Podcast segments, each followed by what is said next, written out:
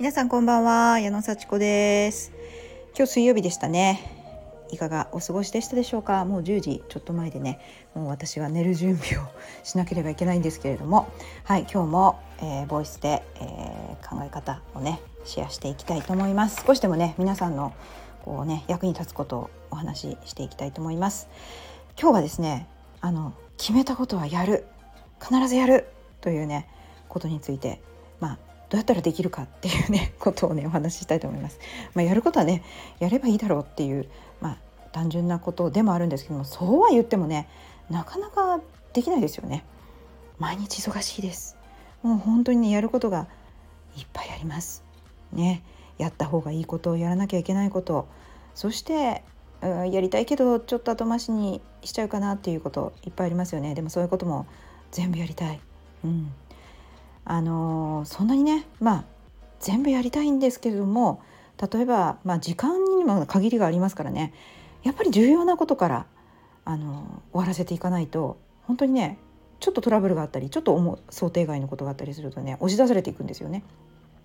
だからああ今日もできなかったみたいなね感じでちょっとこう敗北感というかね自分を責める気持ちになってみたりああまたできなかったみたいな感じになると思うんですけれどもあのそういうことは多分ねあんまり重要じゃないのかもしれないですね。はい、でね本当に重要なことだったらやっぱり予定入れちゃうんですよね。あの私今 懸垂を必ず毎日やるっていうのを自分に課してるんですよ。懸垂です。あのバーにぶら下がってぐっと自分の体をこうバーの上まで上げる顎顎まで上げる顎を上まで上げるっていう感じでねそれを最低10回を2セットやりあとはちょっとこうねあの足をグッとお尻の高さまで持ち上げたりしてあのお腹のトレーニングをしたりするんですよね。だからまあちょっと3セット的に3セットぐらいはやりますね。それでね私のその懸垂の日課は15分なんです。ちょっと休憩しないと疲れるのでね休憩も入れて3セット15分。これをねあの必ずやってます。これは2022年の12月からなのでもう6ヶ月続いてます。まあ6ヶ月ね実は1回も休んでないんですよ。これちょっと自慢ですよね。どうしてもあの出かけてしまう日とかでできない時は公園でやったりしました。公園の運転で。朝5時からやったりとか、はい、夜の11時にやったりとかあのどうしてもジムに行けない時はそういうこともやってなんとかね続いてるんですよ。もうちょっと意地みたいになってますけどでも当たり前のことになってねあのレッスンがある時はレッスンの前にやったりレッスン終わってからついでにやったりっていうような感じでねまず体も疲れてるんですけどそれを仕上げた時のなんかこう素晴らしいこう達成感疲労感そして「やった!」っていう感じっていうのがもう本当に気分が良くてねそしてあの効果あるんですよ。本当にねできるようになったしあの調子いい時には13回ぐらいできます疲れますけどねはいで体も結構上半身たくましくなってきました。本当に私薄っぺらい体でね何にも何にもなかったんですけど お腹周りだけちょっと膨らんでしまったっていうのをねこう直したくて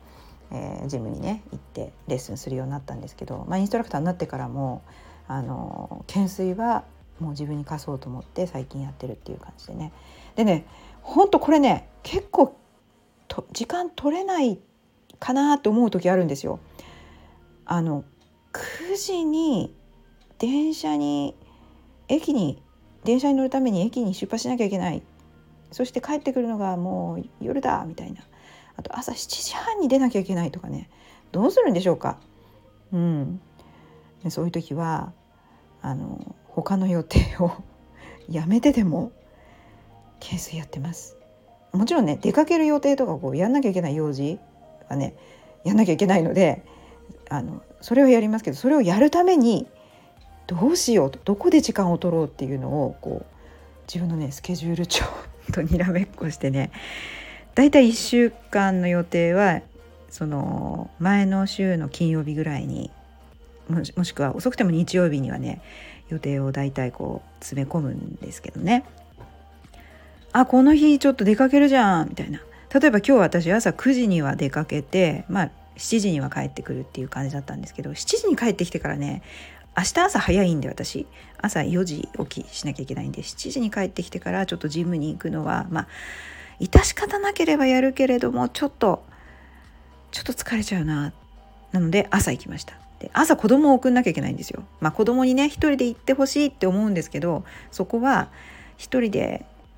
行くことは徐々にはやってほしいんだけどまだできてない。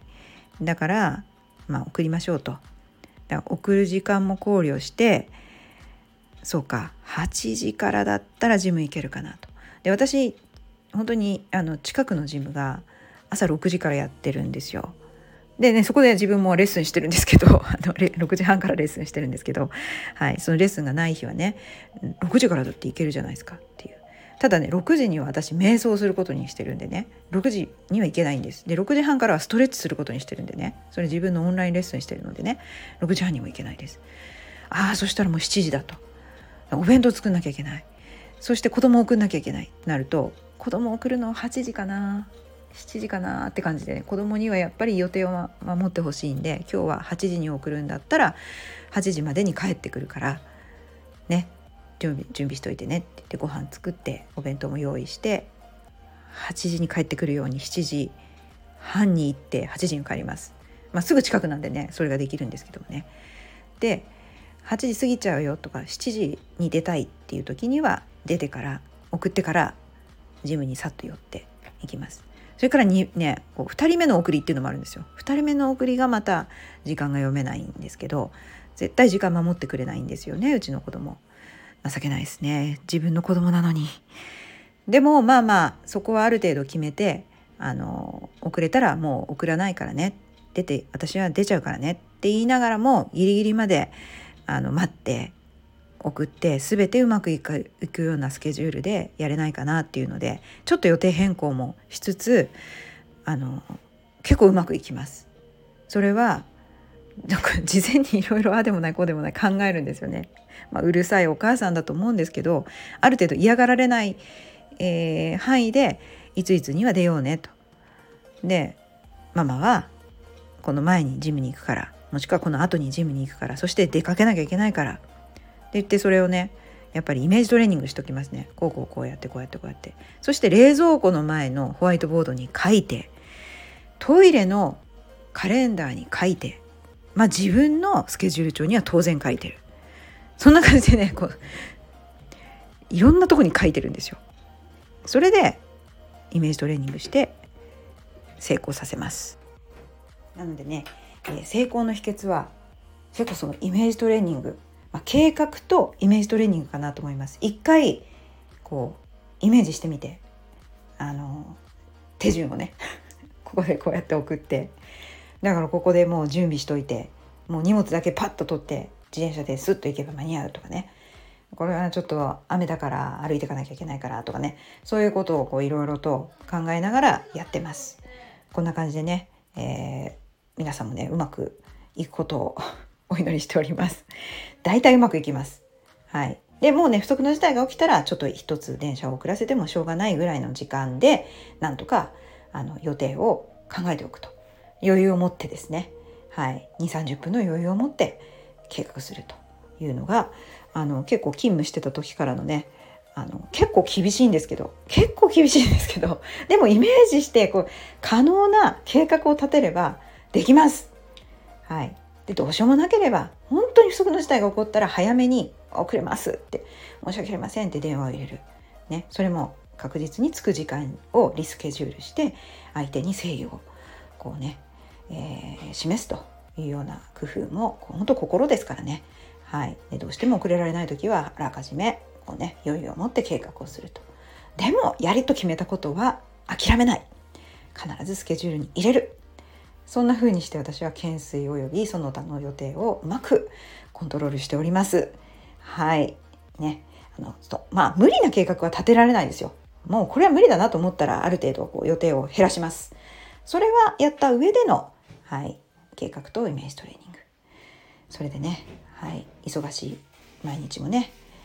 乗り切っております。ということで皆さんも頑張りましょう。じゃあね